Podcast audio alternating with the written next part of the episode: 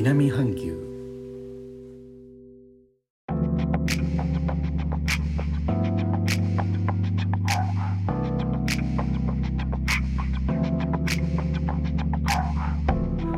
インドネシアから高野です。日本との間約6000キロジャワ島中部の古い都ジョグジャカルタからお送りしております。日本とは一味も二味も違う東南アジアのライフスタイル声でお届けします。日本の自由民主党のホームページによりますと総裁選が告示。任期満了に伴う総裁選挙が9月17日告示されました。候補者の受付が行われ届け出順に河野太郎岸田文雄高市早苗野田聖子の4氏が届け出ました。29日に新総裁が選出されます。とのことです。インドネシア投資調整庁は2021年1月25日2020年の投資実現額を発表。外国企業による国地域別の投資額はシンガポールが約97億ドルで全体の34.1%を占め中国約48億ドル香港約35億ドルと続き日本は25億8800万ドルと4位になっています。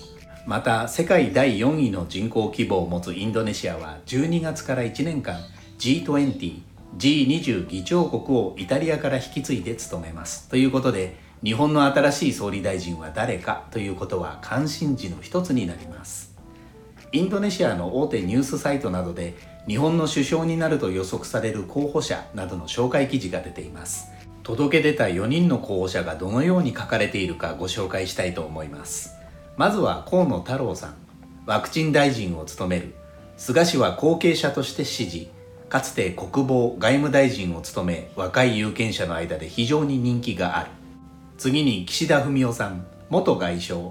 彼は自民党の最も攻撃的ではない派閥の出身であり日本の平和主義憲法の改正には積極的ではない。経済的不平等に取り組み契約労働者や女性などの最も脆弱なグループに援助を提供することを約束した。続いて高市早苗さん。安倍政権の内務大臣であり元首相と親しい関係にある、えー、これはインドネシアには総務省というのがありませんので内務大臣という表現になります。